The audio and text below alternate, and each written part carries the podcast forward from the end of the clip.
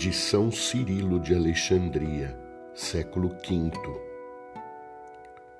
Sendo muitos, nós formamos um só corpo e somos membros uns dos outros.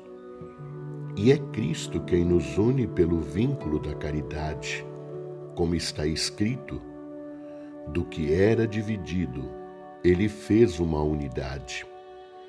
Destruiu o muro da separação a inimizade e aboliu a lei com seus mandamentos e decretos. Convém, portanto, que tenhamos os mesmos sentimentos uns para com os outros. Se um membro sofre, todos os membros sofrem com ele. Se um membro é honrado, os demais se alegram com ele.